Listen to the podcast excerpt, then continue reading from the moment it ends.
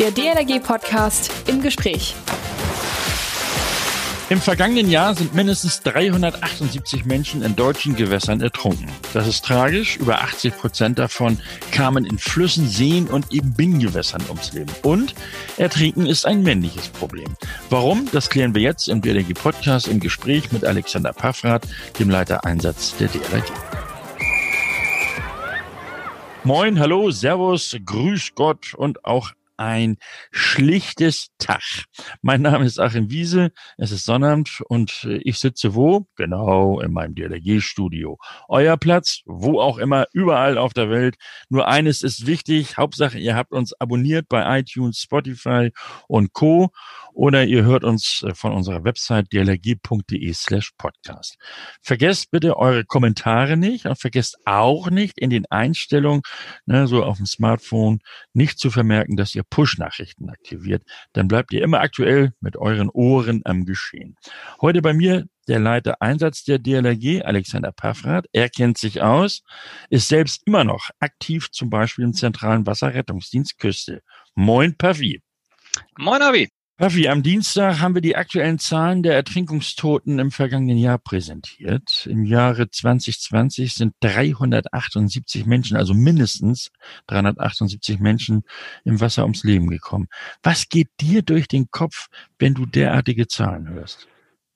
Ja, dass jeder Tote immer noch einer zu viel ist, geht mir da durch den Kopf. Ähm wir haben zwar, wenn man sich jetzt die Zahlen anguckt, insgesamt leicht rückläufige Zahlen, aber insgesamt sind wir leider immer noch auf einem Niveau, dass man sagen muss, Schwimmen ist gefährlich. Mhm.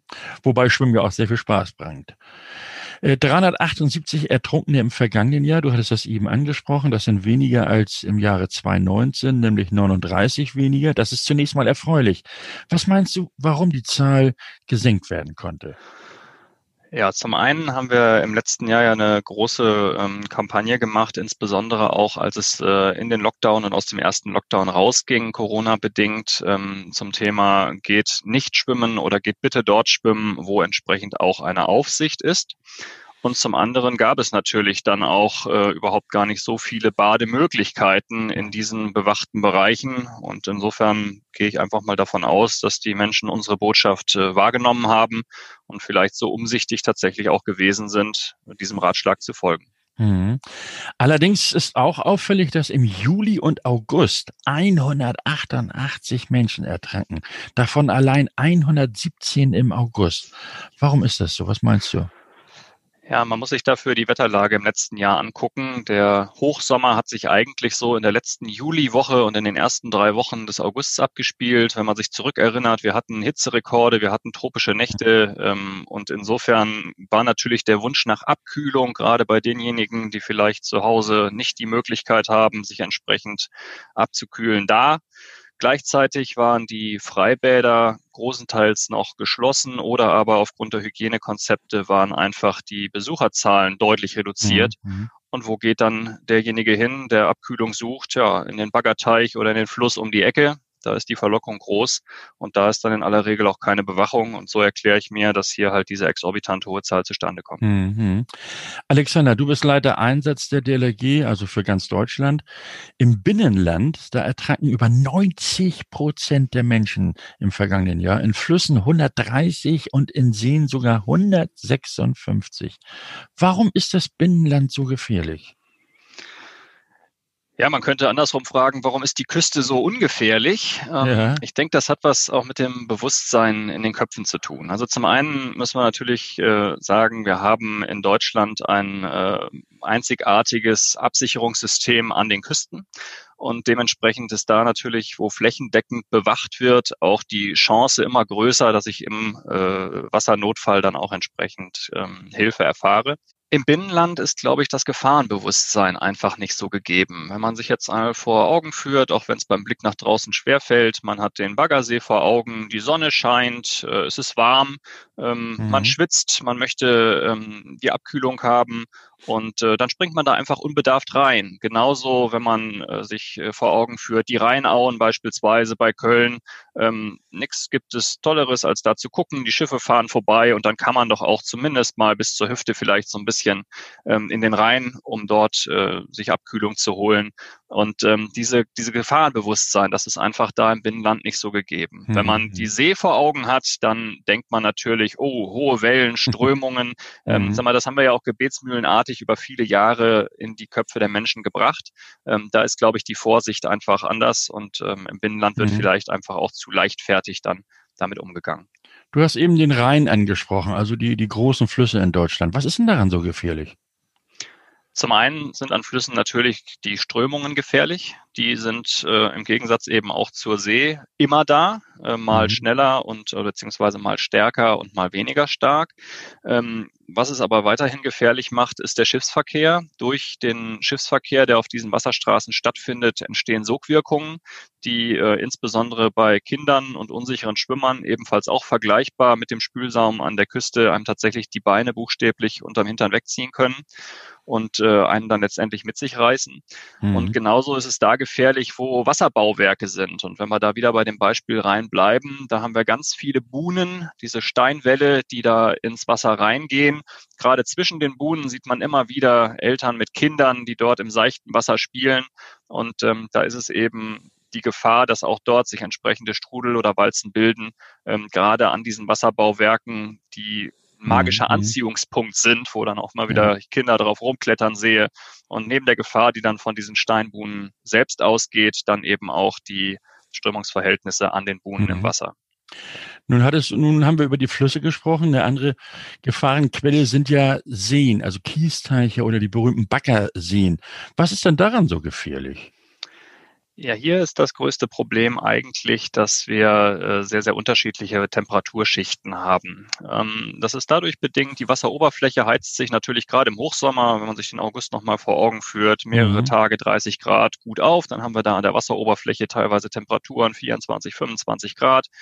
Ähm, gleichzeitig ist man draußen, man ist aufgehitzt. Ne? Wenn man dann bei 30, 32 Grad da draußen irgendwo gesessen hat, vielleicht hat man sogar auch noch Alkohol getrunken, ähm, was dann äh, im Körper Körper entsprechende Reaktionen der Blutgefäße hervorruft. Und dann springe ich, ohne mich abzukühlen, in dieses Wasser rein und denke, mhm. oh, das ist ja bestimmt ganz schön warm. Und das ist ein Trugschluss, weil im Endeffekt gibt es da eine sogenannte Sprungschicht und darunter sinkt die Wassertemperatur signifikant ab. Und diese Reaktion, wenn man dann mit einem schönen Kopfsprung irgendwo vielleicht auch noch in dieses Gewässer rein, ähm, der warme Körper in dieses kalte Wasser, das gibt eine Kreislaufreaktion, die teilweise selbst bei komplett gesunden Menschen zum plötzlichen Herzstillstand führt. Und das ist eine mhm. Gefahr, die völlig unterschätzt wird. Also die Adern ziehen sich zusammen, das hat so einen Effekt wie so ein Herzinfarkt, ne? Genau, man kennt es ja letztendlich schon, wenn man im kalten Wasser äh, schwimmt oder sich zu lange aufhält, es kommt zu Krämpfen. Ähm, das mhm. ist das mhm. Ganze in der, in der Kurzversion. Und wenn das so schockartig stattfindet und man vielleicht sogar auch noch irgendwie eine nicht mal bekannte Vorerkrankung hat, ähm, dann kann es da ganz, ganz schnell äh, 5 vor 12 sein. DLRG Information. Ob ein normaler Badeanzug oder eine Kuschelschildkröte. Bei der Materialstelle findest du alles, was dein DLRG-Herz begehrt.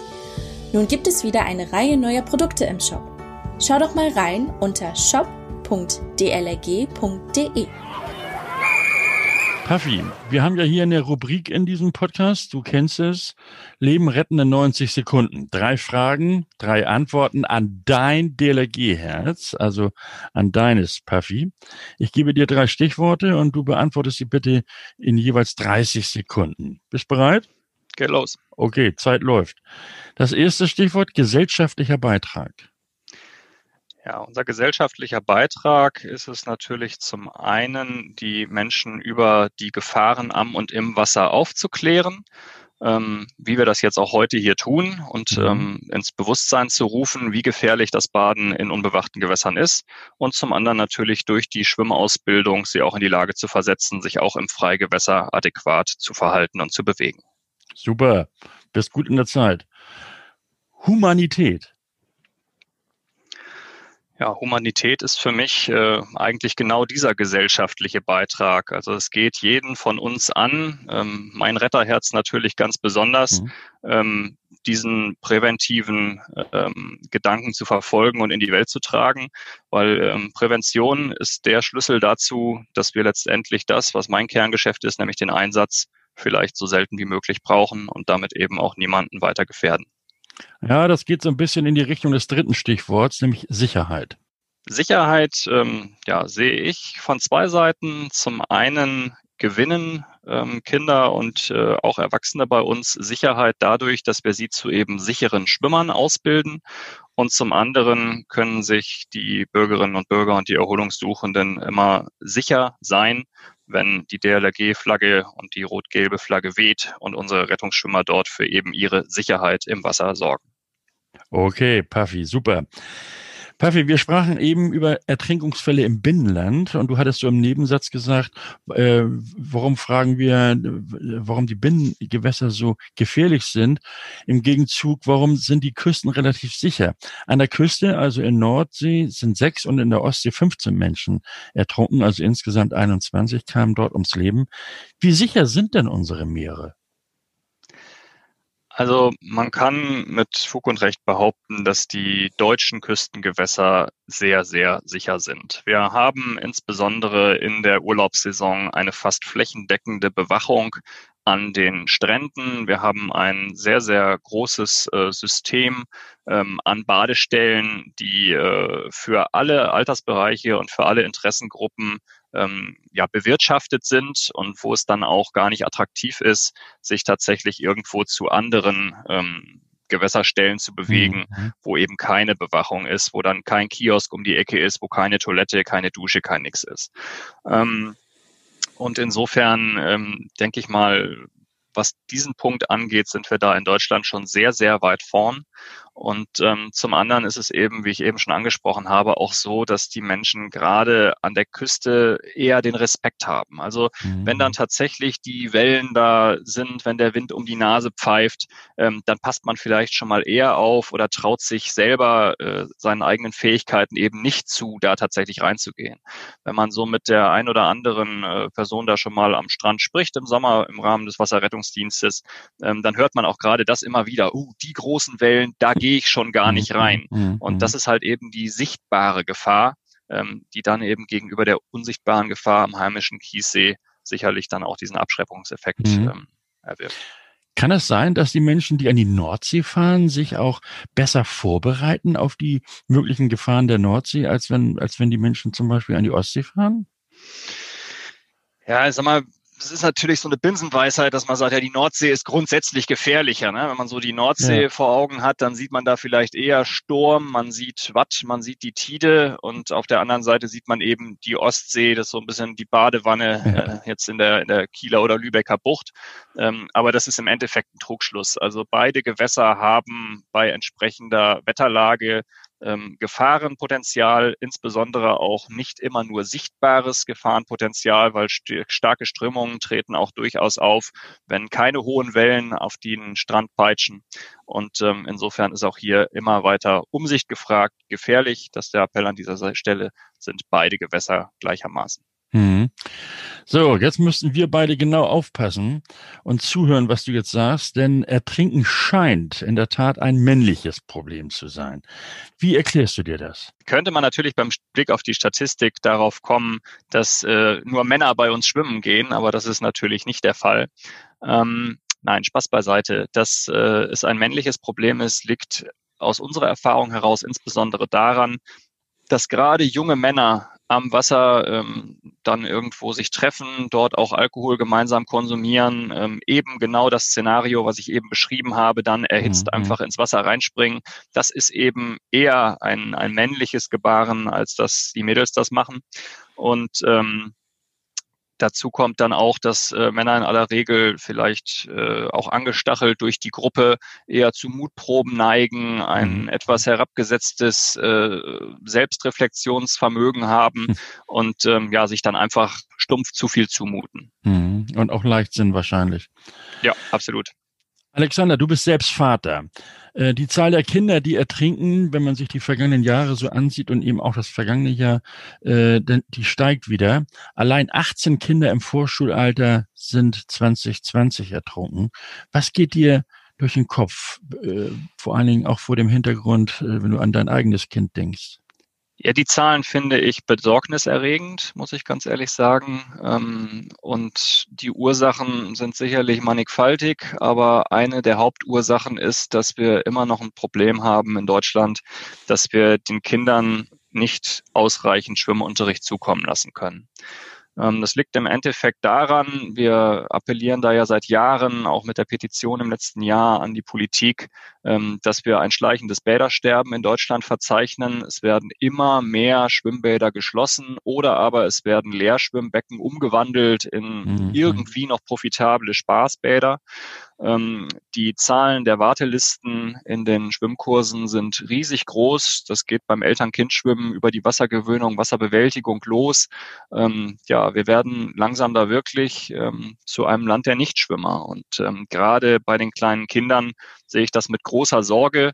Ähm, die sehen das Element Wasser, die wollen es erleben. Das sehe ich bei meinem Zwerg auch, wenn er Woche für Woche in der Badewanne schwimmen geht. Und ähm, es ist eigentlich aus meiner Sicht unsere Pflicht, die Kinder in die Lage zu versetzen, mit dem Element Wasser sicher umzugehen. Denn im Endeffekt ist es dann die Sicherung des Rechts auf Leben. Das muss man einfach mhm. mal so mhm. knallhart sagen. Lassen wir uns noch mal so ein bisschen auf die kommende Saison schauen. Ab Mai geht's ja wieder so richtig los.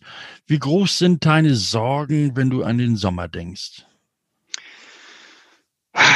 Ja, zum einen sind natürlich immer noch die ungewisse Corona-Situation, die uns umtreibt, ähm, was die Vorbereitung auch der Wasserrettungssaison angeht. Ähm, es weiß noch niemand so richtig, wo geht die Reise jetzt tatsächlich hin. Und ähm, meine große Befürchtung ist, dass wir auch dieses Jahr wieder erleben werden, dass die Schwimmbäder mit Hygienekonzepten ähm, ausgestattet werden, die dann die Zu ähm, Einlasszahlen deutlich beschränken. Mhm. Das wird erneut den Effekt auslösen, dass die Menschen, sofern denn, und das wünsche ich uns ja allen ähm, nach diesem Corona-Winter, einen tollen Sommer haben, dass die Menschen eben wieder an Badestellen drängen, auch an unbewachte Badestellen und dass sich vielleicht das, äh, was wir als Szenario im Jahr 2020 hatten, wiederholen könnte. Ähm, zum anderen haben wir natürlich weiterhin das Riesenproblem, dass den gesamten Winter über die Schwimmbäder komplett geschlossen waren und sind und wir dementsprechend auch keine Schwimmausbildung machen konnten. Wir können da fast schon von einer verlorenen ja, Generation, will ich nicht sagen, aber von einer verlorenen Altersklasse reden, mhm. denen wir eben nicht die notwendige Schwimmausbildung zukommen lassen konnten. Und, das darf man nicht vergessen, auch die Trainingsmöglichkeit für unsere Retter war deutlich minimiert so dass auch hier ähm, ja der äh, die Sorge davor ist, dass wir eben ähm, da noch früh genug ähm, eine Möglichkeit schaffen können, dass das Training wieder aufgenommen werden kann. Mhm. Aber wir beide gehen davon aus, dass unsere über weit über 40.000, nämlich rund 47.000 Einsatzkräfte bereitstehen im Sommer. Auf jeden Fall. Hast du noch einen Appell du hast es ja schon so mit äh, in, dem, in dem letzten, was du gerade sagtest, mit einfließen lassen. Ein Appell an sonnenhungrigen und schwimmbegeisterten Menschen für die Sommermonate. Ja, also auf jeden Fall ähm, geht bitte dort baden, wo es sicher ist. Und sicher baden kann man nur dort, wo auch eine entsprechende Bewachung ist. Das wilde Baden ist tatsächlich dann, wenn man so will, hier die Todesursache Nummer eins im Bereich der Ertrinkungszahlen.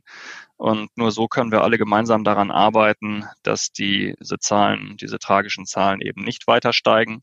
Und zum anderen an alle Eltern, passt auf eure Kinder auf. Also auch gerade jetzt, wo es vermutlich nicht viel Fernreisen geben wird, wir werden vermutlich wieder eine Riesenreisewelle in Richtung Nord- und Ostsee erleben, sofern es denn dann irgendwann wieder möglich ist.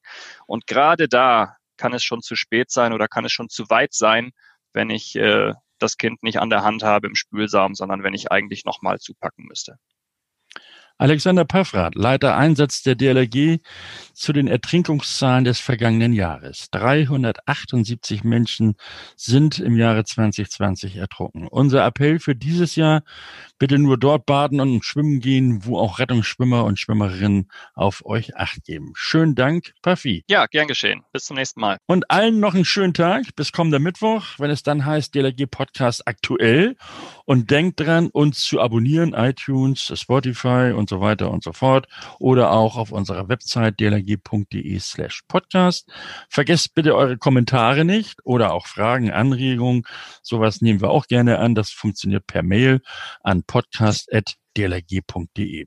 Und nächsten Sonnabend, also Samstag, da spreche ich mit Nico Reiners. Er ist Bundesbeauftragter der DLRG für die IT, also für das Web www. Und was das uns so bietet. Zum Beispiel das ISC, das Internet Service Center der DLRG.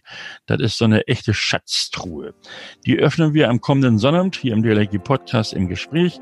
Mein Name ist Achim Wiese. Schönen Dank fürs Zuhören. Bis Mittwoch. Man hört sich. Der DLRG Podcast. Jeden Mittwoch und Samstag.